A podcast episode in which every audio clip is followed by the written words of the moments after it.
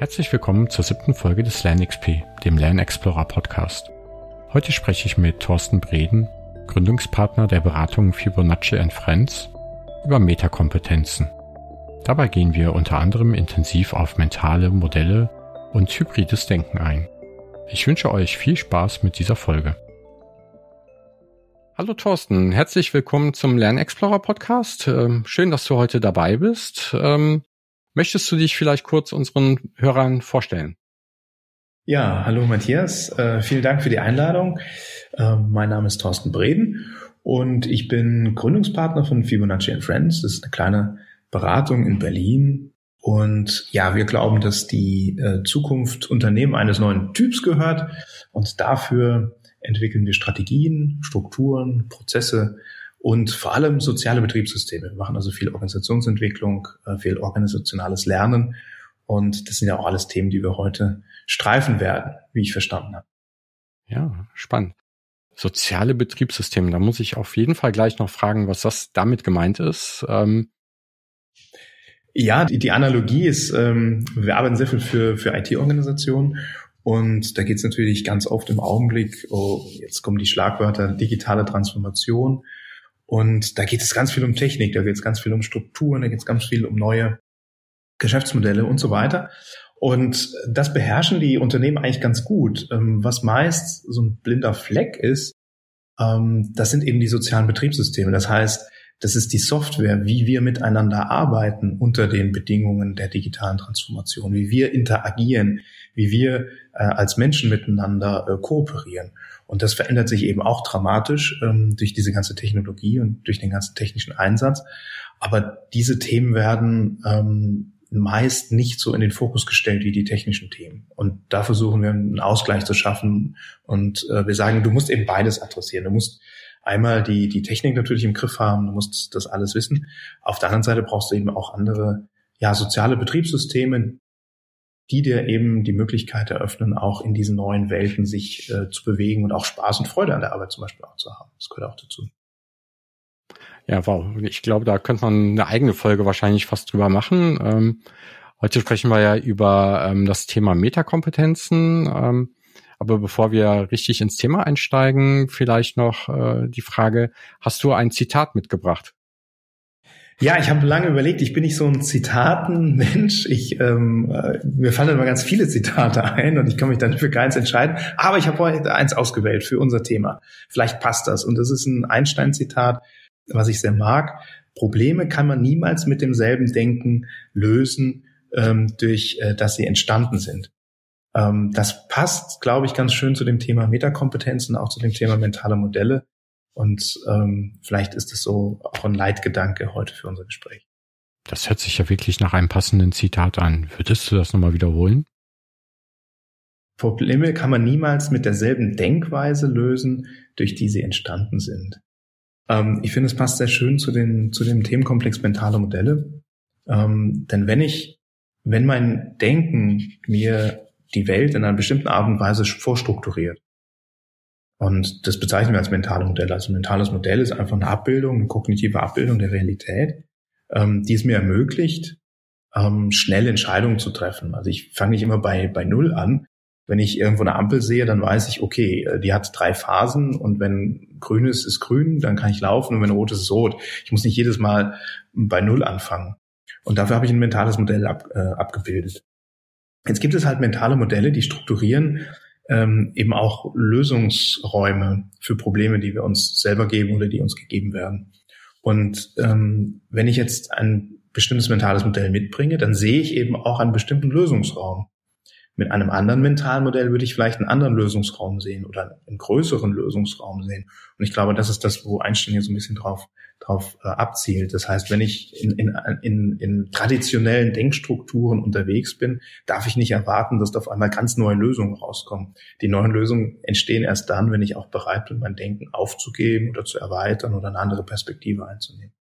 Oder auch ein Modell verwende, was aus einem anderen Kontext kommt und dann eventuell übertrage wahrscheinlich, ja. Okay. Genau.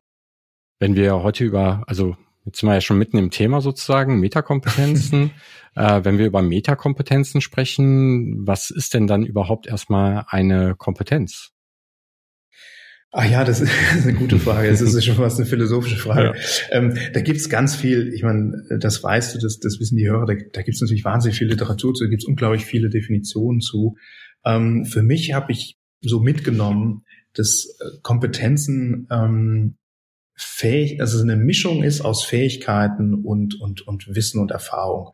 Also in dem Moment, wo ich das zusammenbringen kann und das anwenden kann auf einen, auf einen Problemfall, der mir eben vorgelegt wird, spricht man von Kompetenzen. Und dann gibt es unterschiedliche äh, Kategorien. Irgendwann wurden die mal unterteilt. Und man hat dann eben, ähm, also jetzt im beruflichen Kontext sind die bekanntesten Fachkompetenzen, Sozialkompetenzen und was man so Selbstkompetenzen nennt.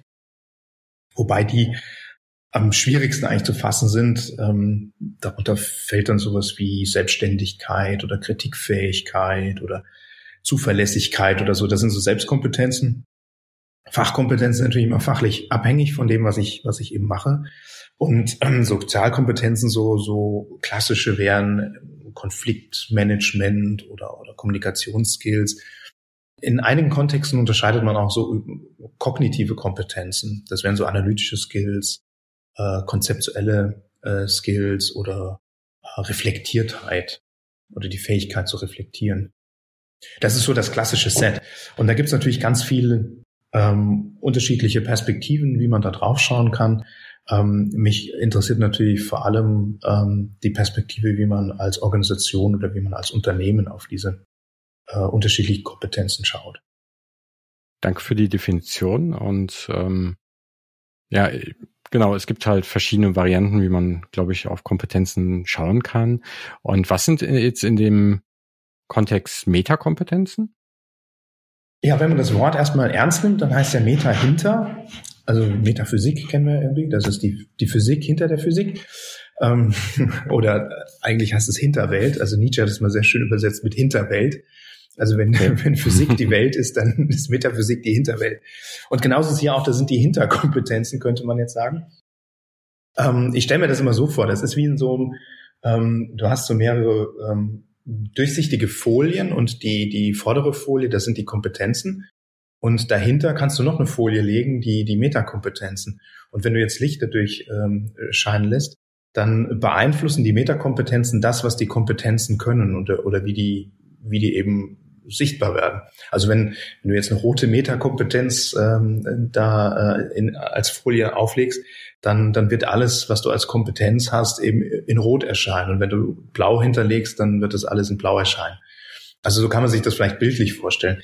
Ähm, ich glaube, von der, von der ähm, Definition her könnte man sagen, das sind, das sind übergreifende Kompetenzen oder das sind zugrunde liegende Kompetenzen, die die Kompetenzen, die wir besitzen, ähm, in einen in ein besonderes Licht bringen. Das heißt, ähm, die uns ermöglichen, die Kompetenzen in unterschiedlichsten Kontexten einzusetzen, diese Kompetenzen ähm, flexibel einzusetzen, diese Kompetenzen zu kombinieren und auf äh, mannigfaltige äh, Fragestellungen hin anzuwenden. Das würde ich immer als Metakompetenz äh, beschreiben. Und auch da kann man jetzt wieder ähm, anfangen, die, die, die zu unterteilen. Also ich kann, kann mir jetzt ähm, überlegen, ähm, dass es eben klassisch zu den klassischen Kompetenzen, wie ich das eben genannt habe, also wenn es kognitive Kompetenzen gibt, könnte ich mir eben überlegen, was wären denn die Metakompetenzen zu kognitiven Kompetenzen, was wären die Metakompetenzen zu Sozialkompetenzen, was wären die Metakompetenzen zu, ähm, zu den Selbstkompetenzen. Und ähm, das ist eine ganz spannende Überlegung, weil wir diesen ganzen Kompetenz- oder Metakompetenzbegriff äh, im Augenblick sehr ähm, intensiv diskutieren, weil wir eben merken, in einer zunehmend komplexen Welt, und wir haben eben das Schlagwort Digitalisierung schon, schon erwähnt, kommt es bei vielen Menschen, bei vielen Mitarbeitern nicht mehr darauf an, ähm, was die Kompetenzen sind. Die sind sehr, sehr schnell ähm, austauschbar oder die müssen sich sehr, sehr schnell an neue Inhalte gewöhnen, an neue, an neue Fähigkeiten, ähm, müssen neue Fähigkeiten äh, erwerben. Es kommt also vielmehr darauf an, äh, wie diese Metakompetenzen gestaltet sind, um diese Fähigkeiten eben äh, so schnell abzulegen, neue sich anzuziehen und so weiter. Und deswegen ist das ein spannendes, ist das ein spannendes Thema. Also brauche ich sehr starke Metakompetenzen, damit ich schneller andere Kompetenzen weiterentwickeln kann, gerade in einer sich schnell verändernden Welt, wenn ich das richtig verstanden habe.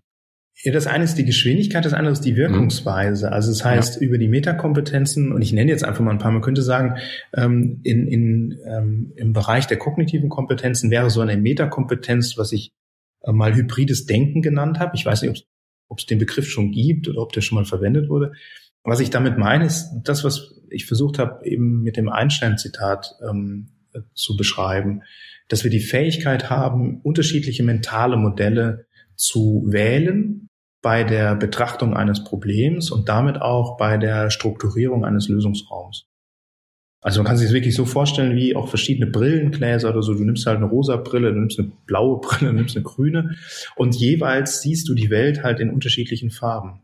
Und jeweils wird auch immer etwas ausgeblendet. Also wenn ich eine, eine, eine rote Brille auf habe, sehe ich keine roten Gegenstände in der Welt. Wenn ich eine blaue Brille trage, dann sehe ich keine blauen Gegenstände. Und hybrides Denken heißt eben jetzt, dass ich diese, diese mentalen Modelle wie Brillen auf und absetzen kann. Und dann sehe ich eben einmal rote Gegenstände und einmal blaue. Das heißt, ich sehe mehr, mein Lösungsraum wird größer, weil ich sehe blaue und rote Gegenstände, als wenn ich nur mit einem mentalen Modell operieren würde. Und das ist für mich so ein, das ist ein ganz schönes Beispiel für so eine Metakompetenz. Also habe ich die Kompetenz, äh, mir ähm, darüber bewusst zu werden, dass ich mentale Modelle überhaupt einsetze, welche mentale Modelle das sind und bin ich in der Lage, mentale Modelle sozusagen zu konstruieren oder von anderen zu übernehmen, die es mir erlauben, meine Fragestellung, meine Probleme äh, aus einer ganz anderen Perspektive zu sehen und damit auch einen ganz anderen Lösungsraum ähm, zu schaffen mir und damit auch ganz andere Lösungen natürlich ähm, am Ende äh, zu, zu finden. Und auch eventuell mentale Modelle aus einem anderen Kontext auf mein eigenes Gebiet zu übertragen. Genau. Ne, um damit den Lösungsraum zu erweitern, wie du gesagt hast, ja. Sehr gut. Kann man sowas denn lernen? Oder wie kann man sowas denn lernen? Ja, das ist, das ist ganz spannend. Und ähm, das ist äh, auch immer eine spannende Frage in unserer Arbeit, ne? weil das in der Theorie klingt das ist erstmal so, oh, kann, kann man jetzt glauben oder nicht, ne? irgendwie ja. so.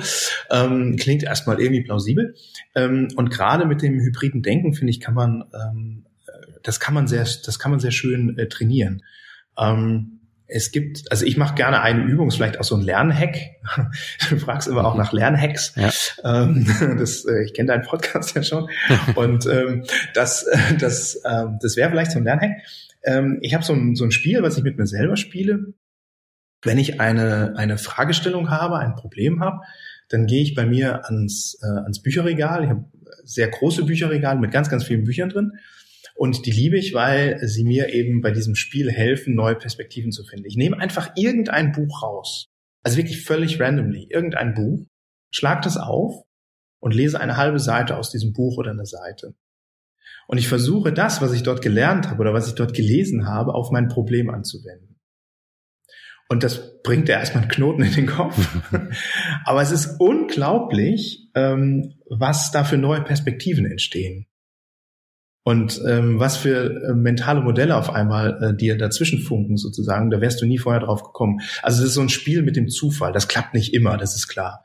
Also manchmal greifst du Sachen raus, da kannst du beim besten Willen irgendwie keine Brücke schlagen. Aber ich bin erstaunt, wie oft, ähm, wie oft dann doch ein Bezug auf einmal äh, herzustellen ist äh, zwischen dem, was dich gerade bewegt, was dich wirklich ähm, bewegt und wo du eine Lösung finden willst, und dem, was du da wirklich willkürlich einfach ins Regal gegriffen in einem Buch liest. Ähm, Finde ich faszinierend, äh, ist wahrscheinlich auch einfach ähm, eine total tolle Kompetenz des Gehirns, dass es immer irgendwie Sinnzusammenhänge stiften muss. Und ähm, mit diesem Spiel kann man das so ein bisschen, kann man das ein bisschen stimulieren.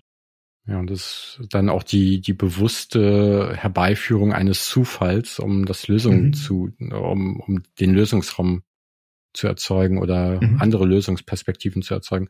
Und ich kann mir sogar vorstellen, dass selbst wenn es gar keine gar keinen Bezug des Inhalts zu dem Problem gibt und es keine Lösungsmöglichkeiten gibt, ähm, lenkt man sich ja auch von der Problem, von dem Problem selber ab und äh, erzeugt dadurch eventuell die Möglichkeit, dass das Gehirn ja freier und äh, eher in diesen ja Ja, manchmal frisst man sich ja so fest ne, in einem Problem und, und das kann so die, die Bremsen wieder lösen oder die, dieses, dieses, dieses äh, sich fixieren. Und man kommt dann eventuell in diesen diffuse Mind of Thinking rein, ne? dadurch, dass man ja im genau. Prinzip an was ganz anderes denkt und sich von dem Problem vielleicht auch ein Stück weit lösen kann. Ja, ja, spannend. Ja, und es war für mich einfach auch eine Legitimation, dass ich meine Bücher behalten kann, weil meine Frau sagte, du, weißt du, wir sind jetzt, ist alles jetzt digital, was willst du noch mit so vielen Büchern? Ich, ich mag. Bücher sehr. Ja. Und ich wollte mich davon nicht trennen. Und dann habe ich mir dieses Spiel überlegt und habe gesagt, du, weißt du, sorry, ähm, das ist einfach total wichtig für meine Arbeit. Ähm, und das kann man eben virtuell nicht machen, weil in dem Moment, wo ich mir was überlege und dann ein, ein Wort eingebe als Schlagwort, macht das natürlich alles keinen Sinn mehr. Ja, genau. Und äh, ein E-Book mal eben zufällig auf einer bestimmten Seite aufschlagen, ist halt etwas komplizierter und fühlt sich auch anders an, ja. Ja. Ja, und es sind oft auch, oft auch Bücher, wo einfach Bilder drin sind oder Gedichtbände oder was auch immer. Also wirklich komplett frei. Also ähm, und das macht den Reiz dann auch aus. Also das äh, umso umso verrückter das ist, umso multidisziplinärer das auch ist, umso spannender wird es dann. Jetzt hast du ein ähm, ein, eine Metakompetenz mal jetzt beispielsweise genannt, das hybride Denken. Welche gibt's denn sonst noch? Also ähm, in, im Bereich der kognitiven Kompetenzen ist es wirklich ähm, sehr stark das hybride Denken und auch dieses Reflektieren und, und Austauschen von mentalen Modellen. Das ist so fast eine Vorstufe davon. Also muss erstmal, äh, viele mentale Modelle sind uns nicht bewusst, die muss man sich erstmal bewusst machen. Und in dem Moment, wo sie bewusst werden, kann ich versuchen, sie dann auch bewusst einzusetzen. Es ist gar nicht so einfach. Ähm, auf der Ebene der Sozialkompetenzen ähm, sehe ich vor allem ja zwei oder drei Metakompetenzen. Ähm, einmal die Schaffung von von von sicheren Räumen. Also ähm, gelingt es mir, einen Raum zu schaffen, in dem sich Menschen wohlfühlen, in dem sie sich öffnen, in dem sie ähm, ins Vertrauen gehen so als guter Gastgeber, ne? so, also mhm. die Menschen fühlen sich wohl in deiner Gegenwart. Das finde ich ist eine, ist eine ganz wichtige soziale Kompetenz ähm, und eine, eine wichtige soziale Metakompetenz. Und ähm, eine weitere wäre in dem Zusammenhang, ähm, die ist viel diskutiert, ist das systemische Denken oder die systemische Perspektive. Das heißt, dass ich mich aus meinem, äh, aus meiner eigenen Perspektive ein Stück weit auch zurücknehmen kann in eine äh, Perspektive, die das ganze System abbildet, eben äh, bringen kann. Also von oben äh, auf, auf, den, auf den Saal zu schauen und nicht als Teilnehmer darin zu agieren. Und die dritte, die ist sehr, sehr wichtig und hat auch viel mit meiner Arbeit zu tun, ist die Fähigkeit eben äh, tiefe Beziehungen einzugehen, also eine Beziehungsqualität zu stiften. Und das kann man auch als Resonanz bezeichnen oder Resonanzfähigkeit. Und das ist auch nochmal eine soziale Kompetenz, die äh, was mit der Weltbeziehung, mit meiner Weltbeziehung zu tun hat. Das heißt, in welcher Weltbeziehung stehe ich? Die kann sehr positiv sein. Ähm, dann nehme ich die Welt eben sehr wertschätzend, sehr ähm, mir entgegenkommend wahr. Äh, die kann aber auch sehr negativ sein. Dann bin ich sehr entfremdet in der Welt. Die Welt äh, erscheint mir als hässlich und als stumpf und, und, und feindlich. Und ähm, es ist aber auch eine Fähigkeit, sich ähm, in, in das jeweilige äh, Weltverhältnis zu begeben oder daraus eben zu lösen, wenn es ein negatives ist. Also auch das würde ich sagen, ist eine Metakompetenz. Und auf der persönlichen Ebene, also auf, auf, der, auf der Ebene der Selbstkompetenzen, ähm, würde ich einmal die, die Selbstwirksamkeit nennen. Also nicht die Selbstwirksamkeit als solche, das ist nicht unbedingt eine Kompetenz, aber die Kompetenz, sich in Selbstwirksamkeit zu bringen. Also auch hier wieder die Fähigkeit, ähm, in, in einer schwierigen Situation, in einer Situation, in dem ich keinen oder kaum Spielraum sehe, mir bewusst zu machen, dass es Spielräume gibt und diese Spielräume dann eben auch zu nutzen, für, um wieder in den, um wieder einen Handlungsimpuls zu setzen, um wieder in die Handlung und damit auch wieder in die Kraft zu kommen. Und ähm, äh, das ist, glaube ich, äh, gerade auch ähm, in, in, in, in in Zeiten, wo, wo sehr, sehr viel Veränderung, ich meine, wir sitzen hier gerade im Lockdown, auch da ist das Thema Selbst, ähm, äh, ja, Selbstwirksamkeit ein, ein ganz, ganz wichtiges. Und ähm, ich glaube, man sieht auch, dass Menschen da unterschiedlich mit umgehen. Es gibt Menschen, die können das besser, es gibt Menschen, die können das weniger gut. Und ich glaube aber auch hier, dass es eine Metakompetenz ist, die man, die man erlernen kann, die man trainieren kann. Und ähm, vielleicht die letzte, die finde ich auch ganz spannend, ist sowas wie Ambiguitätstoleranz. Also auch, ähm, also die Fähigkeit, äh, ambige Situationen auszuhalten.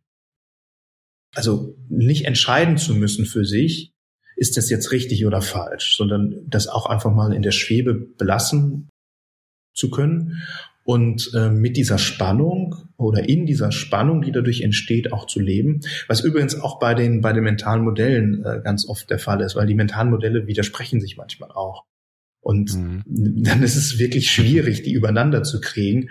Und äh, da gehört dann schon eine enorme ähm, ja, Ambiguitätstoleranz dazu, das dann auch auszuhalten für sich. Und das wäre jetzt, das ist mal so ein Set.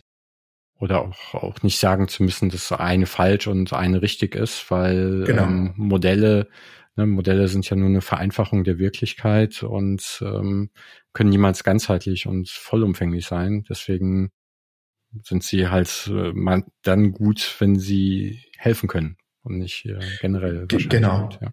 Also das, das ist wahrscheinlich, du hast jetzt gerade so die, die Grundlage formuliert, um ja. überhaupt mit mentalen Modellen zu arbeiten. Also mentale Modelle sind nie richtig oder falsch. Die sind einfach erstmal so, wie sie sind. Und sie strukturieren ein bestimmtes, einen bestimmten Ausschnitt der Welt. Und die einen strukturieren den je nach Perspektive besser oder schlechter, das kann man schon sagen. Also für eine bestimmte Problemlösung ist, ja, genau. kann ein mentales Modell hinderlich oder förderlich sein, aber es ist per se nicht richtig oder falsch. Also diese Dimension gibt es da eigentlich nicht. Und wenn man die anwendet, dann zerstört man sich eigentlich die, oder dann nimmt man sich die Fähigkeit oder die Möglichkeit, eben auch unterschiedliche mentale Modelle für sich zu nutzen.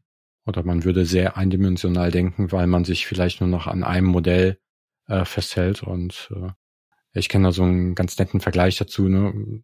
Wenn ich als Lösung immer nur den Hammer habe als Tool, wird genau. das Problem immer äh, aussehen wie Nagel. Na, aber eine Schraube kriege ich halt schwer mit einem Hammer in die Wand. Äh, geht auch, ist aber äh, mit Folgeschäden meistens verbunden. Ja, das Loch wird größer. Ja, genau. genau. Und es hält nicht unbedingt. Hält nicht genau. so gut, genau. äh, du hast ja. gesagt, ähm, das sind, würde ich sagen, mentale Modelle. Ähm, wo kommen die Mod äh, mentalen Modelle denn her oder wo hast du die gefunden? Ah, du meinst jetzt diese, diese Metakompetenzen, also die äh, ich eben benannt habe? Ja, die Metakompetenzen. Genau, ähm, ja, wo kommen die her? Also die meisten davon sind ja schon definiert, die gibt es schon. Mhm. Also ähm, Psychological Safety, also diese, dieser, mhm. dieser sichere Raum ist, ist ein ganzes Forschungsfeld, ähm, was sich eben damit beschäftigt, was brauchen Menschen eigentlich, um, um, um zu lernen ähm, was sind eigentlich die, die Bedingungen dafür, dass wir lernen können? Was sind die, auch die Bedingungen dafür, dass wir vertrauen können, dass wir eine enge, tiefe ähm, Beziehungsqualität eingehen können und dass, dass der, dass die Psychological Safety oder dieser, dieser psychologisch sichere Raum ist da sehr, sehr wichtig. Gibt es ganz, ganz viele Studien zu. Ähm, ich habe das als Metakompetenz definiert, weil ich glaube, dass man das eben auch lernen kann. Und ähm, für mich macht es viel Sinn, wenn ich wenn es mir gelingt, also wenn ich diese Fähigkeit habe, kann ich andere Sozialkompetenzen viel besser ausspielen. Das heißt, diese, diese Kompetenz, einen sicheren Raum zu schaffen, ähm, multipliziert sozusagen andere soziale äh, Fähigkeiten. Ähm, wenn ich jetzt als äh, Sozialkompetenz äh, zum Beispiel habe, äh, Konflikte zu managen gut, äh, also Konfliktmanagement als, als Social Competence im klassischen Sinne, äh, dann wird mir diese Kompetenz ähm, umso wertvoller oder die wird noch einen größeren Wirkungsgrad erzielen, wenn es mir gelingt, eben relativ schnell so einen sicheren Raum herzustellen. Und deswegen ist das so eine Metakompetenz. Also die, die, die zahlt auf sehr viele Kompetenzen ein. Und sie kann sehr, sehr viele Kompetenzen äh, sozusagen nochmal ähm, auf eine andere Ebene heben. Und deswegen fand ich das hier in, in, in dem Fall sehr sinnvoll, äh, das als Metakompetenz auch zu beschreiben. Ähm, die anderen Themen, also systemische Perspektive, auch das, systemische Perspektive oder ist erstmal ja keine Kompetenz, aber die Fähigkeit, die eben einzunehmen, ist eine Kompetenz. Und die würde ich auch äh, etwas höher einstufen oder, oder eben als Metakompetenz höher ist jetzt auch wieder eine Wertung. Mhm. Darum geht's nicht. Also eher als Metakompetenz einstufen, denn als, ähm, als analytische Fähigkeit oder so. Ähm, denn das ist, äh, das ist, ähm, das ist doch noch, noch allgemeiner als analytische Fähigkeit zum Beispiel. Also und, und so habe ich mir die äh, letztlich selber zusammengesucht. Also es, es gibt da äh, unterschiedliche Sets von Metakompetenzen. Ähm, ich bin da in den Definitionen meist nicht so richtig glücklich gewesen. Also mhm. da gibt es ganz viele Definitionen, wo ich sage, hm, das reicht mir nicht, das passt mir nicht. Also so eine übergeordnete Kompetenz, äh, irgendwie so Flexibilität oder so. Mhm. das finde ich jetzt erstmal, also Flexibilität finde ich per se erstmal keine Kompetenz, sondern irgendwie eine Eigenschaft. Ähm, ja, die kann ich auch irgendwie üben. Ich kann üben, flexibler zu werden. Das ist mir aber zu dünn. Also das ist mhm. mir nicht handlungsweisend genug.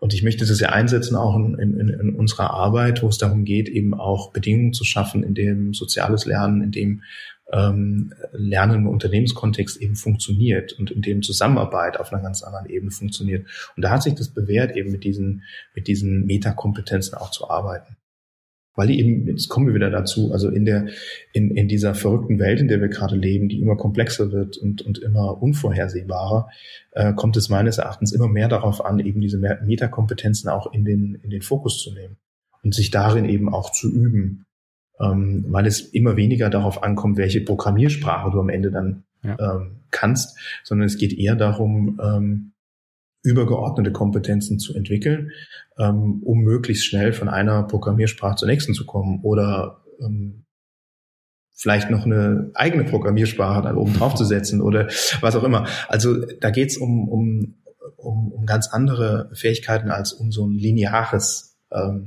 Lernverständnis. Das heißt, es gibt ein ganz klares Lernziel und darauf lerne ich hin, dann habe ich den Stoff verarbeitet, habe ich das Wissen, dann, dann habe ich die Erfahrung und dann bin ich darin gesettelt und dann mache ich da einen Haken hinter. Das, das wird immer weniger der Fall sein. Ja, ich hatte mal gelesen irgendwo, dass jemand gesagt hat, dass äh, die ähm, Soft Skills die neuen Hard Skills sind könnte man dann sagen, dass äh, die Metakompetenzen die neuen Soft Skills sind, weil sie ja, eine längere Haltbarkeit haben, sage ich mal. Sehr schön. Ja, wunderbar. Äh, genau. Ja, rosa ist das neue Schwarz. Ja, ähm,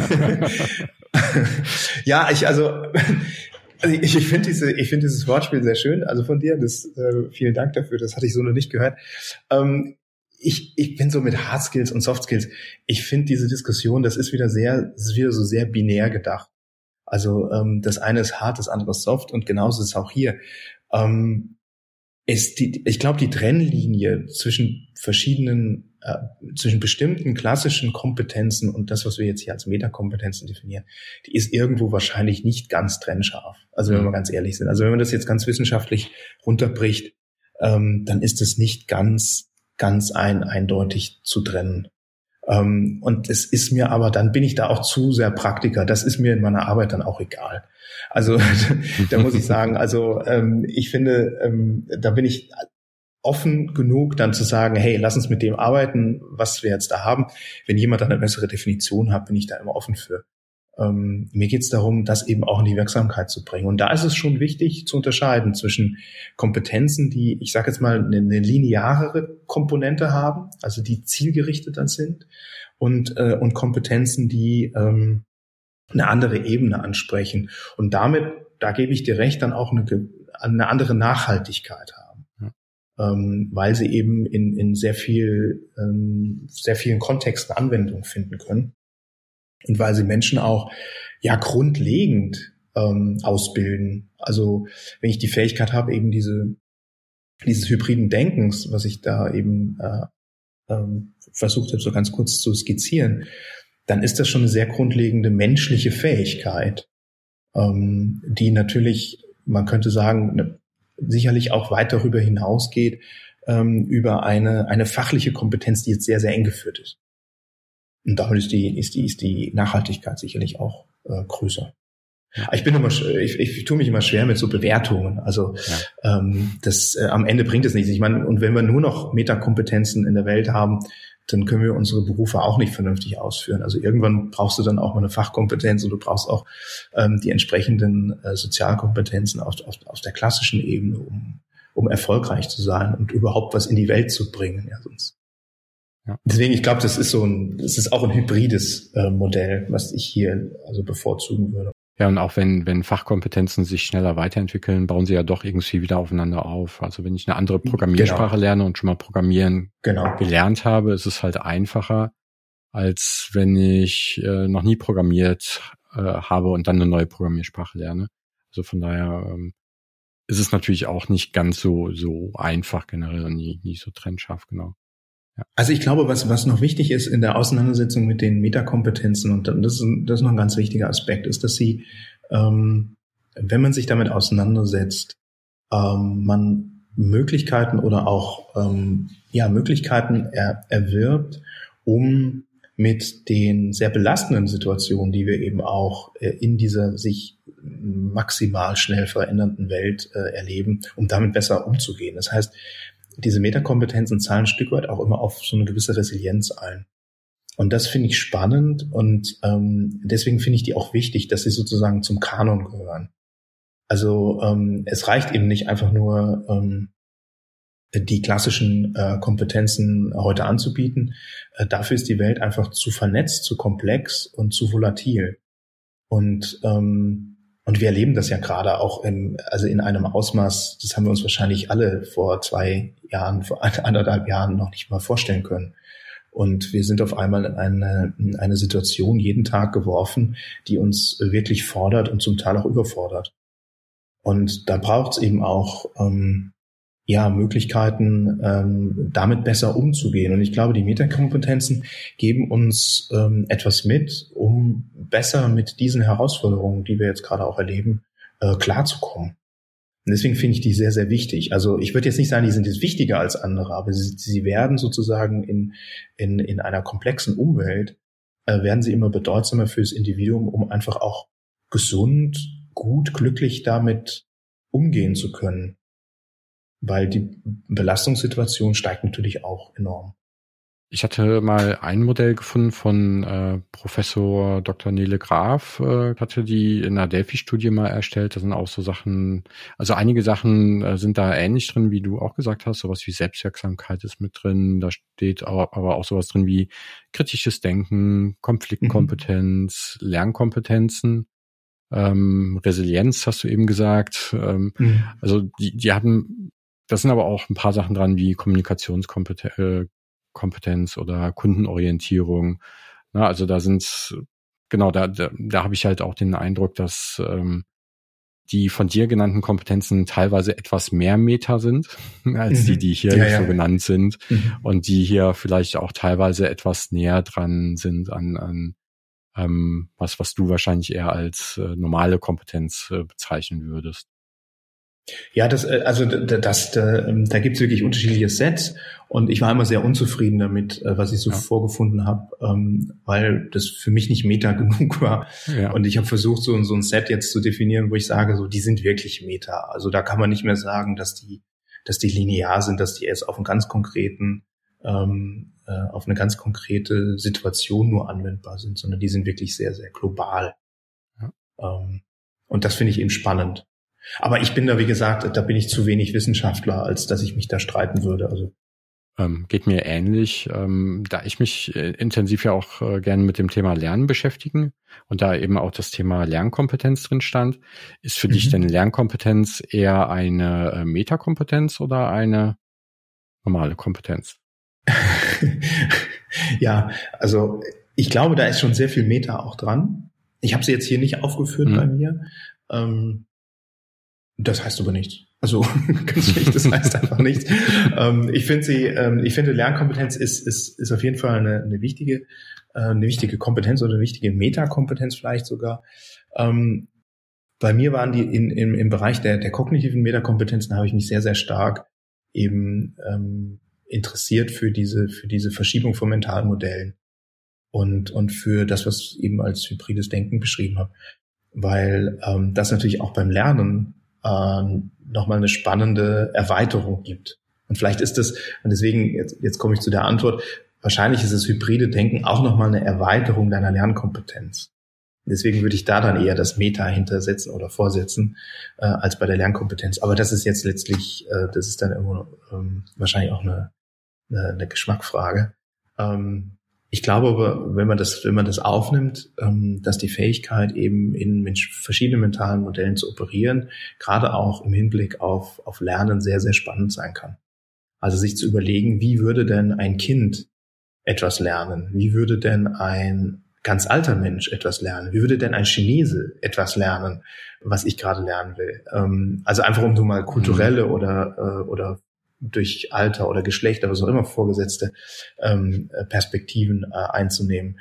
Das finde ich eine ganz spannende Auseinandersetzung. Und ich glaube, daraus kann man sehr, sehr viel ableiten. Also wenn man sich zum Beispiel anschaut, wie Sprachunterricht heute funktioniert, dann ist es viel mehr am natürlichen Spracherwerb von Kindern orientiert, als es noch vor 100 Jahren der Fall war. Also hat man wirklich so ganz stur Vokabeln einfach gelernt. Und heute versucht man eben Kontexte zu definieren und versucht eben äh, sofort in so eine Einbettung zu kommen und auch sofort eine Sprachkompetenz zu erwerben, die dir das ermöglicht, auf einer ganz einfachen, aber auf eben auf einer menschlichen Ebene schon in die Kommunikation zu gehen. Also dass man vom ersten Moment an eigentlich schon kommuniziert, was Kinder auch tun, vom ersten Moment. Und, und das finde ich eben spannend, dass man eben mit Hilfe dieser, ähm, mit dieser Fähigkeit in unterschiedliche ähm, ja, Denkmodelle einzusteigen. Mentale Modelle sind, sind ja nichts anderes als Denkmodelle, dass man da eben auch für das Lernen für sich nochmal ganz andere Möglichkeiten sich erschließen kann. Deswegen würde ich sagen, das hybride Denken ist vielleicht noch ein bisschen mehr Meta als die Lernkompetenz, ja, aber genau. gut, das ist jetzt. Ja, hätte ich jetzt auch so als äh, Antwort erwartet, aber ich, ich finde das äh, Beispiel mit Sprachenlernen ganz spannend. Äh, meine Tochter lernt ja auch gerade noch äh, aktiv. Mhm. Und äh, bei den Worten ist sie natürlich schon. Grammatik ist noch so das nächste Thema, was mhm. irgendwann kommt als intuitives Lernfeld. Aber der bringt ja jetzt keine Grammatikregeln bei, sondern das ist genau. ja eher so ein intuitives Gespür, was man für, für Grammatik entwickelt. Und da ist es dann auch schwierig zu verstehen, wie kann ich denn eine Sprache lernen, indem ich ein Regelbuch, sage ich mal, auswendig lerne. Ne? Genau. Ja, und ich meine, so wurde das aber über Jahrhunderte auch äh, vermittelt. Ja. Und es gibt auch heute noch Schulen, die, die so vorgehen, aber es gibt eben mittlerweile auch ähm, andere Ansätze, die mehr neurolinguistisch arbeiten und wo man eben ähm, erstmal in die Sprachkompetenz führt, ohne dass man jetzt die, die grammatikalischen Grundstrukturen dafür erstmal aufbaut. Und das wird dann sukzessive nachgezogen, so wie beim Kind halt auch. Und ähm, wichtig, ähm, gerade im Spracherwerb, ist ja auch, dass man sich traut, überhaupt zu sprechen. Ja, also das, das Tun einfach und, und sich dann auch nicht ähm, zu blöd ist, ähm, etwas ganz Einfaches oder vielleicht auch etwas Falsches zu sagen. Ähm, und Kinder machen das ja wunderbar mit einer Herzlichkeit, mit einer Freude. Die haben ja auch wirklich Freude an, an Wörtern und an Sprache. Die entwickeln dann ja auch eigene Wörter und und, und fangen an, so Fantasiesprachen ähm, auch zu sprechen mhm. ähm, und, und plappern dann so und oder machen irgendwas nach vom, vom Geräusch. Also die haben einfach Freude an, an, an, an der Aneignung und, und an der Auseinandersetzung mit, mit, ähm, mit Phonetik, mit Sprache. Ja. Und finde es ganz großartig, dass man sie auf einmal versteht und so. Und wenn man diese, wenn man diese Freude, wenn man diese Begeisterung äh, bei einem auch erwachsenen Lerner dann von Sprachen vermitteln kann. Ich glaube, da hast du mehr äh, erreicht, als wenn du jetzt die perfekte Grammatik irgendwie ausarbeitest und ihm vorlegst. Ja, vor allem, ja, gerade bei Kindern ist ja auch das, das Thema ähm, Spaß äh, beim Lernen oder was Neues erreichen, wie zum Beispiel mhm. aufstehen und was auf dem Schrank greifen, was man vorher nur sehen konnte. Genau, das, da hat man ja viele Erfolgserlebnisse und viel, viel Spaß auch dabei, lacht viel und so. Genau, und das ist halt äh, schwieriger, viel Spaß beim äh, Regeln auswendig lernen zu haben, glaube ich. Mhm. Braucht man, glaube ich, schon ein passendes mentales Modell dafür, damit man sich das schön redet, ja. Wenn ich mich äh, noch intensiver mit äh, mentalen Modellen beschäftigen wollte, mhm. was würdest du denn dann empfehlen? Oh, was würde ich empfehlen? Oh, auf jeden Fall müsstest du bei uns mal einen Kurs machen okay, Werbeblock eingeschaltet. Werbe, ähm, Werbeblock ist drin. Also wir machen ein ganz tolles Seminar, das heißt Neues Denken. Ähm, und da lernt man ganz viel über, über mentale Modelle, mhm. wie die funktionieren. Ähm, nein, aber jetzt Scherz beiseite. Werbeblock vorbei. Ähm, ich glaube, dass äh, der erste Schritt, sich wirklich mit mentalen Modellen auseinanderzusetzen, ist, ist anzufangen, die zu reflektieren. Also wirklich zu schauen, in welchen Situationen reagiere ich wie auf was und immer zu fragen, warum ist denn das so? Und geht das nicht auch anders? Und was treibt mich denn jetzt an, ein Problem so oder so zu sehen? Oder ähm, was treibt mich denn an, mich sofort auf eine Lösung XY zu stürzen? Und ähm, da kommt jetzt wieder die Ambiguitätstoleranz ähm, ins Spiel. Also das einfach mal auszuhalten und zu sagen, hm, das ist jetzt vom Impuls her, ist es, ist es der, ist es der erste, ist es der erste Ansatz? Ich ähm, weiß genau, wo es hingeht. Aber das mal zu hinterfragen und sagen, hm, ja, mag ja sein, aber heute gehe ich mal einen anderen Weg. Und es ist vielleicht auch wirklich so, ähm, Auch damit kann man das ein bisschen üben, dass man wirklich auch mal andere Wege geht zur Arbeit, falls wir wieder zur Arbeit gehen und ins Büro. ähm, dass wir eben nicht immer den gleichen Weg gehen, sondern äh, ganz bewusst jeden Tag auch mal einen anderen Weg gehen. Und den auch ganz bewusst ähm, wahrnehmen und, und, und erleben. Weil das, das größte Problem mit, mit, mit mentalen Modellen ist meines Erachtens, dass sie ganz oft wirklich unbewusst sind, weil sie aus in der frühen Kindheit gestiftet sind, weil sie in einem kulturellen Kontext entstanden sind, den wir wenig oder gar nicht reflektieren. Und das macht es sehr schwierig, damit zu arbeiten. Also wir müssen uns die erstmal bewusst machen in den meisten Fällen, bevor wir damit wirklich arbeiten können. Und wie, welchen Hinweis würdest du geben, wenn man mit dem Reflektieren anfangen möchte? Gibt es da irgendwelche Tricks, die man anwenden kann oder Hacks?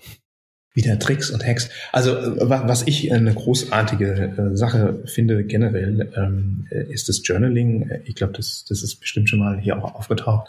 Ähm, das heißt, ähm, ich setze mich hin und, und schreibe einfach runter, was, was mir gerade in den, in den Kopf kommt und was mir im Herzen, was da gerade im Herzen auftaucht. Und das kann man auch üben indem man sich wirklich zwingt, nicht auf Grammatik und auf Sprache zu achten, mhm. sondern wirklich einfach den Stift aufzusetzen auf, aufs Stück Papier und loszu, ähm, loszulassen und wirklich alles rauszulassen. Und ähm, da kriegt man ganz schöne, ähm, meist auch Bilder. Ähm, da, da entstehen ganz schöne Bilder, die einen ähm, ein Stück weit näher an die mentalen Modelle auch heranführen. Und natürlich kann man am besten mit mentalen Modellen operieren, wenn man das nicht alleine tut, sondern mit anderen Menschen zusammen. Also ähm, in einen tiefen Dialog einsteigen, in ein, in ein echtes, tiefes Gespräch, in dem man sich eben versucht, mentale Modelle auch gegenseitig äh, zu entdecken, also die blinden Flecken des anderen sozusagen mhm. auszuleuchten. Und ähm, wir nennen das resonante Kommunikation. Also wenn das wirklich gelingt, dann ist man wie, das ist wirklich wie ein Zustand der, der Verliebtheit, äh, in dem man sich da begegnet. Ähm, wobei das nichts Erotisches hat, das ist wirklich eine Art kognitive Verliebtheit. Und ähm, das macht wirklich große Freude. Also ähm, mal zu versuchen, in einem Gespräch über ein bestimmtes Thema herauszufinden, welche mentalen Modelle wenden wir denn jetzt gerade an. Oder um das vielleicht in einem Gespräch einfacher zu machen, welche unhinterfragten Grundannahmen ähm, werfen wir denn permanent auf den Tisch oder wovon gehen wir denn aus, was wir nicht mehr weiter hinterfragen, was aber durchaus hinterfragt werden könnte. Und man kann das auch als Spiel spielen, dass man sagt, ich hinterfrage alle 70 Mal oder hm. zehnmal, was auch immer, wenn man es nicht so weit treiben will. Das machen übrigens Kinder auch, ne? Die hinterfragen alles, bis es nicht mehr hm. Warum, warum, warum? Und das ist genau das. Das kann man auch mit Erwachsenen spielen und das kann man vor allem äh, mit mehreren Menschen oder zu zweit spielen. Und so kann man ähm, das ein oder andere mentale Modell dann auch mal ausleuchten gegenseitig. Es gehört schon Vertrauen dazu und eine große Offenheit, ähm, aber das macht dann auch wirklich Freude, sich darüber bewusst äh, zu werden, welche Mentalmodelle wir, wir anwenden. Und natürlich, wenn ich jetzt eine konkrete Problemsituation habe und in einem Team darüber ähm, spreche, dann ist es eben auch schön, wenn jeder gleich reflektiert, mit welchen mentalen Modellen er sozusagen seinen Lösungsraum gerade strukturiert.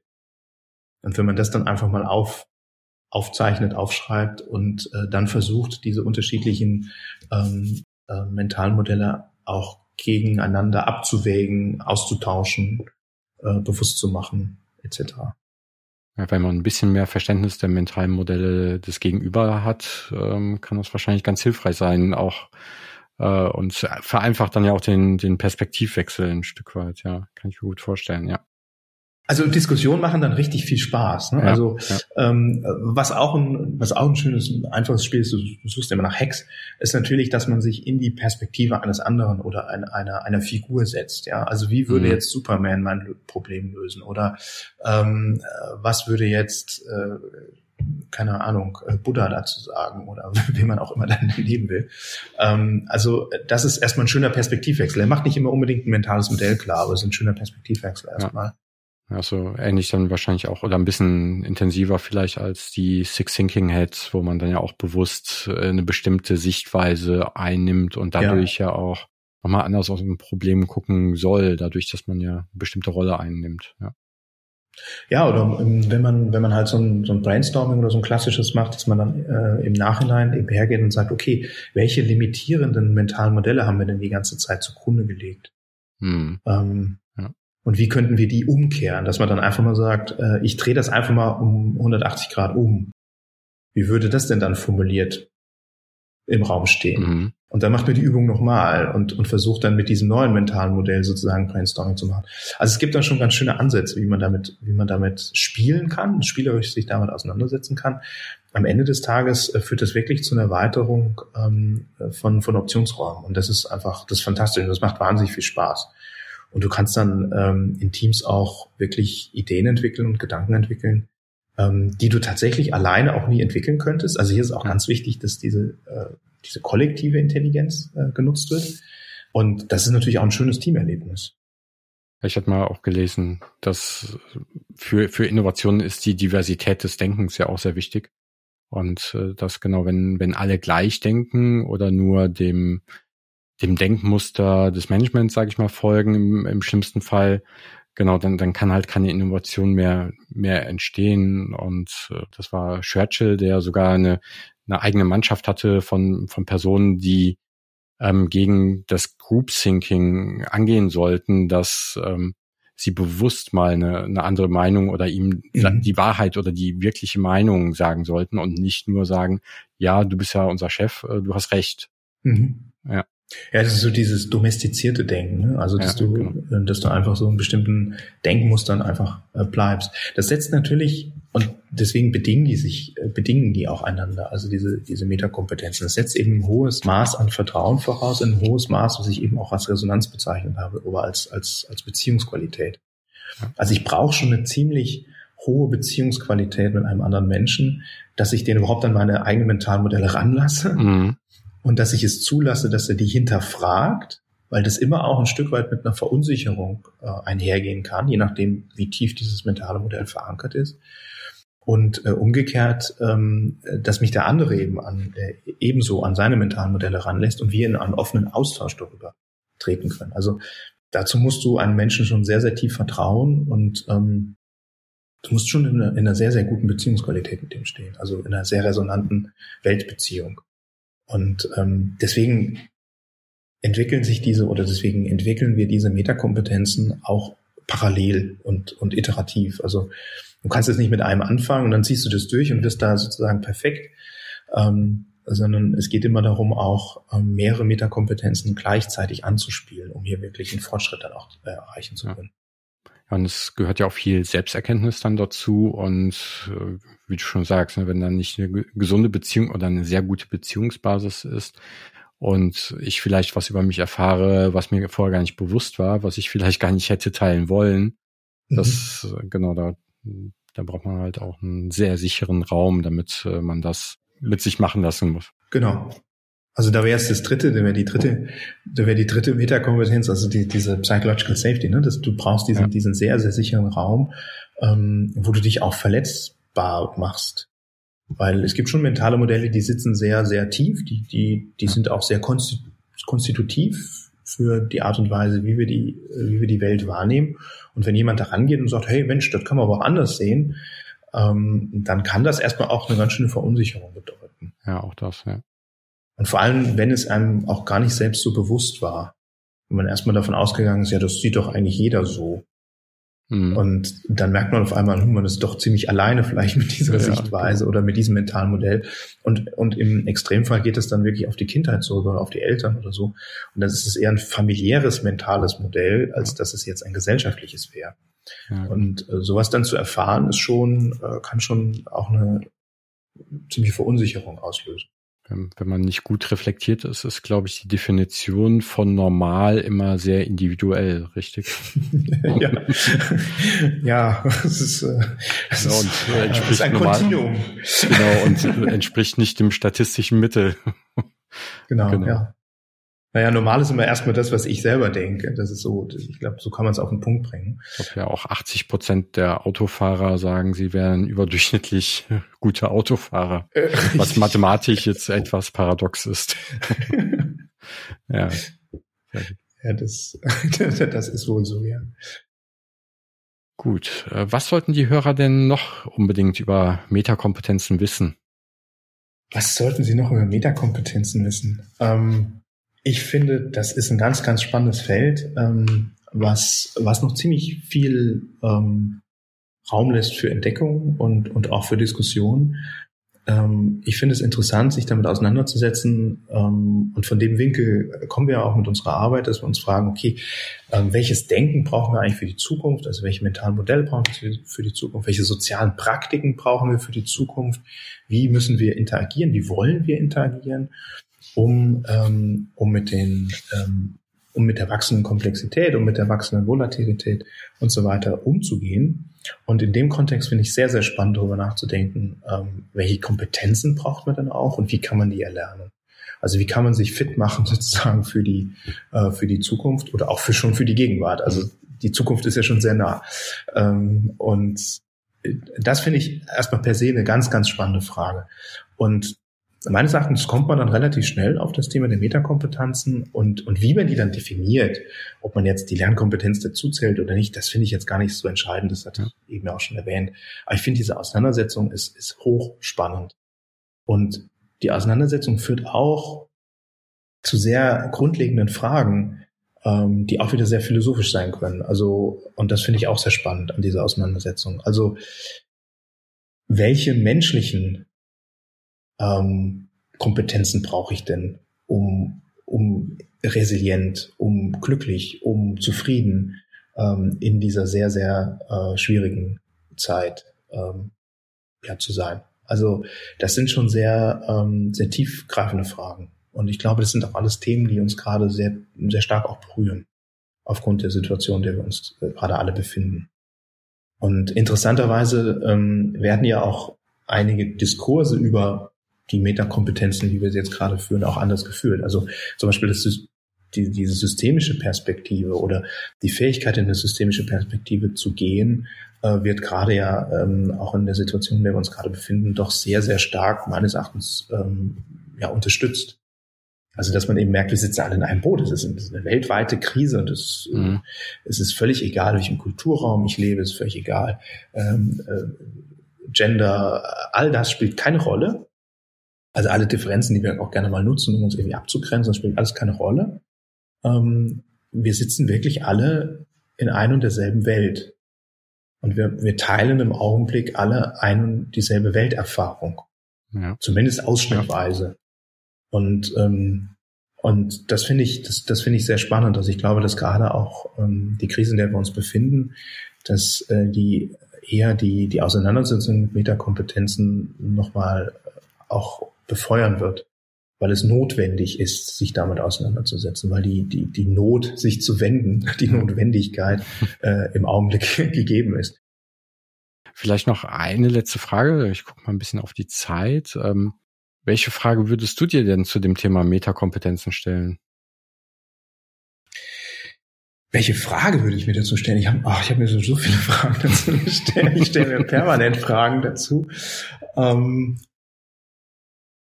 also ich, ich finde es, ähm, das, was mich am meisten bewegt, auch an der Arbeit, ist, wie kann ich äh, Metakompetenzen ähm, in, in soziale Praktiken überführen.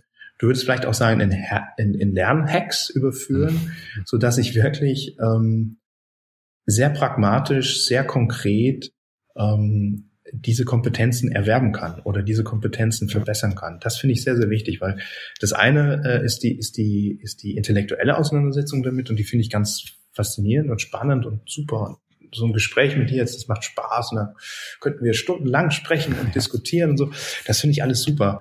Ähm, und gleichzeitig ist das, ähm, ist es eben notwendig, dass wir ähm, Möglichkeiten finden, Wege finden, wie wir das in unseren Alltag bringen und das auch ähm, mit, mit einer gewissen Kontinuität in den Alltag bringen. Weil es bringt jetzt auch nichts, wenn du dich einmal hinsetzt und, und einmal in deinem Leben ein Journaling machst. Das ist vielleicht eine schöne Erfahrung, aber das, das, das bildet eben noch nicht äh, die Kompetenzen.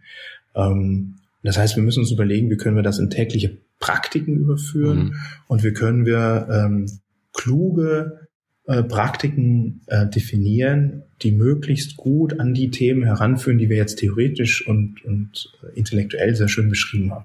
Und das finde ich ist die spannendste Frage eigentlich an der Sache. Und die stelle ich mir jeden Tag. Und daran scheitere ich auch jeden Tag ein Stück weit. Und manchmal gelingt es uns auch, die eine oder andere Praxis zu entwickeln, die dann vielleicht wirkt oder die hoffentlich wirkt, weil das weiß man immer erst auch nach einer gewissen Zeit.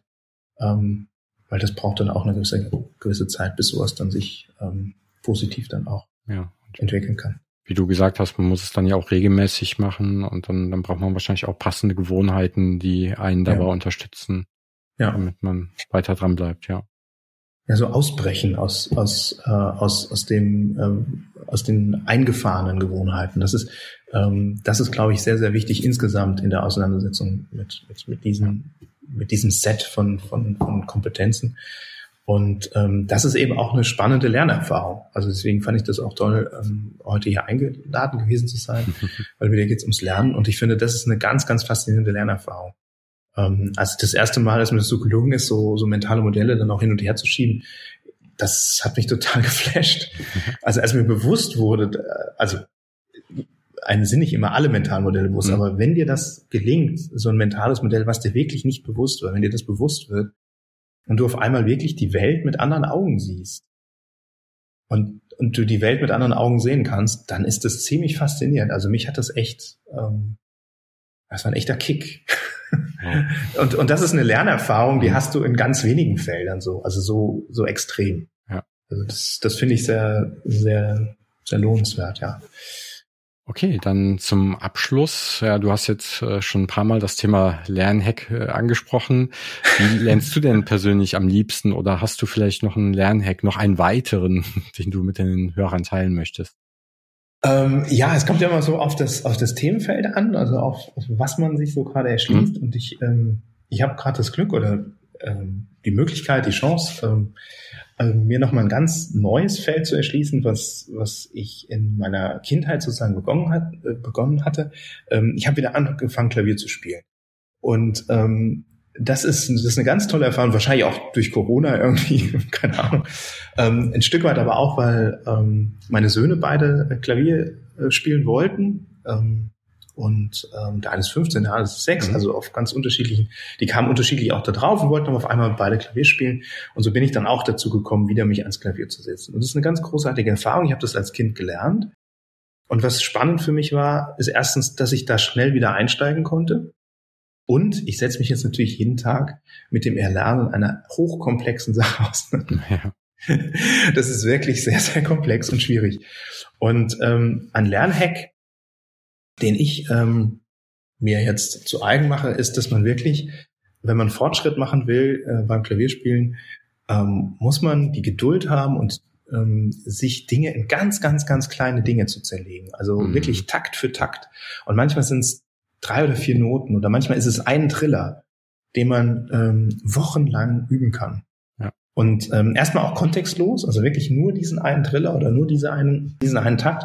Und dann bettet man das wieder ein in den Kontext und ähm, man macht damit ganz, ganz fantastische Lernfortschritte. Und ich hatte früher nie die Geduld, das zu tun. Und wahrscheinlich liegt es am Alter oder ich weiß nicht woran, weil ich träge werde. Heute habe ich die Geduld. Und ähm, das macht wirklich sehr, sehr viel Freude. Und jetzt macht es mir auch Freude, das wirklich ganz, ganz oft in kleinen Portionen zu üben. Das haben wir früher nie Freude gemacht. Ja. Und das fand ich für mich eine ganz schöne Entdeckung. Und man kann wirklich Unglaubliches erreichen damit. Also ich hätte nie gedacht, ähm, dass ich nochmal auf, auf so einem Niveau, wie ich jetzt Klavier spiele, Klavierspiel lerne. Und ähm, äh, das ist mit sehr, sehr viel Geduld, aber auch mit sehr, sehr viel Freude entstanden und eben mit dieser, mit dieser, ja, mit dieser Disziplin, Dinge wirklich ganz, ganz klein äh, zu zergliedern und dem, dem Gehirn auch die Möglichkeit zu geben, es ganz, ganz langsam erstmal zu lernen und dann etwas schneller zu werden und noch etwas schneller, noch ja. etwas schneller. Und irgendwann läuft es dann ganz automatisch und das ist faszinierend. Man setzt sich irgendwann hin, spielt es einfach runter und kann es gar nicht glauben, dass man das gerade selber gespielt hat. Ja, das sind ja auch diese motorischen Fähigkeiten, die man dann sich einprägt im Muskelgedächtnis vielleicht ein Stück weit und äh, ist auch ja. so ein bisschen das Chunking, was dahinter ist. Im Chunking, da versucht man ja auch kleine, ich sag mal, Satzteile oder ähnliches sich zu merken und die dann nachher in zu langen Sätzen oder Texten zusammenzufügen und so. Das ist genau. ja wahrscheinlich dann beim Klavierspielen auch sehr ähnlich, ja. Ja, spannend. So, so habe ich es noch nicht gesehen, ja. Aber das Faszinierende ist auch, dass ich äh, zum Beispiel, ich, ich kann ganz schlecht Sachen auswendig lernen. Mhm. Das fällt mir sehr, sehr schwer. Ähm, ich kann mittlerweile ganze Partituren auswendig, ähm, oh. weil ich das eben Schritt für Schritt geübt und so oft wiederholt ja. habe, dass das irgendwann wirklich komplett auswendig ist. Also ist dann schön, wenn du die Noten noch vor dir stehen hast. Ja. Aber ähm, und da guckt man auch nochmal hin und um sich so zu orientieren, aber im Großen und Ganzen läuft das eigentlich äh, ab, ohne dass, ähm, ohne dass du wirklich danach denken musst. Das ist eine ganz schöne Lernerfahrung auch. Ja, kann ich mir gut vorstellen, ja. Also ich schaffe alle meine Entchen und Hänschen klein genau. und dann hört es auf. ja. Genau. Und, ähm, eine letzte Frage, bevor wir aufhören. Hast du mhm. zum Abschluss noch eine Buchempfehlung für die Gäste? Oh ja. Ja, ich hatte, ich hatte das schon so ein bisschen äh, geahnt. Und deswegen habe ich, ähm, ich, ich konnte mich nicht entscheiden. Ich habe drei Bücher mitgebracht. Drei, ja. Ja, zwei vom, vom, vom gleichen Autoren und ein, ein, ein, eins von anderen Autoren. Und ähm, ich möchte ganz dringend äh, deinen Hörern ans Herz legen, Hartmut Rosa, wenn sie ihn ohnehin nicht schon kennen. Mhm. Ich finde, es ein großartiger, ähm, großartiger Typ. Ähm, Hartmut Rosa hat, hat ein sehr grundlegendes, ein sehr, sehr, sehr tolles Buch geschrieben, nämlich das Buch Resonanz. Mhm. Ähm, daraus kann man unglaublich viel ziehen. Es ist, man muss fairerweise sagen, es ist schon ein wenig akademisch und es ist so ein riesen fetter Schinken, irgendwie 800 oh, ja. Seiten oder irgendwas. Mhm. Und deswegen habe ich mir überlegt, was kann man eigentlich empfehlen als Einstieg für Hartmut Rosa? Und das ist ein neues Buch, das sind Vorlesungen, so kleine Vorträge, die er gehalten hat. Und das heißt Unverfügbarkeit. Und das beschreibt so ein paar Kernthesen des Resonanzbuchs und es ist ein wunderbarer Einstieg. Und wenn man dann Blut geleckt hat, dann kann man sich auch an den dicken Wälzer äh, heranwagen, ähm, weil dazu braucht man schon ein bisschen Geduld und ähm, äh, es ist auch ein sehr philosophisches Buch, ein sehr, sehr, sehr komplexes Buch, aber ich finde es großartig. Und das ist ein Buch, das mhm. kann man auch siebenmal lesen und es ist beim siebten Mal immer noch sehr, sehr spannend. Und das dritte Buch hat mich äh, vor kurzem, habe ich das gelesen, habe ich geschenkt bekommen im Zug. Ähm, da hatte ich ein ganz nettes Gespräch mit einem, mit einem mit mhm. Mitreisenden, als man noch Zug gefahren ist, ähm, also ungefähr vor einem Jahr. Und ähm, wir hatten ein ganz nettes Gespräch und ähm, er gab mir dann zum Abschied dieses, äh, dieses Buch ich weiß nicht, ob es der Autor selber war oder jemand anderes. Ich hab, wir haben die Namen nicht mhm. ausgetauscht, ich weiß also nicht. Ähm, und das ist Thomas Bauer, ähm, die Vereindeutigung der Welt. Und da geht es um das wundervolle Thema der Ambiguitätstoleranz. Und ich fand das ganz, ganz ähm, bezaubernd, weil es ähm, sehr, sehr nah an unseren, unserem Alltag, an unserem gesellschaftlichen, an unserem politischen Alltag äh, operiert und äh, weil es uns äh, viele, viele, viele äh, Situationen vorführt, wo wir äh, fast schon zwanghaft versuchen, ähm, die Welt zu vereineindeutigen, wo es eigentlich äh, darum geht, wie man in diesem Buch auch schon lernt, äh, dass es ähm, ja, dass die Vielfalt und die Mehrdeutigkeit sehr, sehr viel erstrebenswerter sind oder zumindest auch sehr erstrebenswert sind. Ja. Also ein ganz tolles Buch, ein dünnes Büchlein, bei Reklam erschienen, äh, irgendwie, äh, was hat hier, 90 Seiten oder so, das kann man auch ganz schnell im Zug oder vielleicht in der S-Bahn, wenn wir dann wieder unterwegs sind, kann man sich das dann, ja. äh, kann man sich damit belohnen.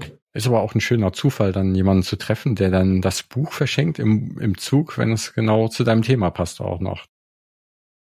Die Zeit verflog wie im Zug.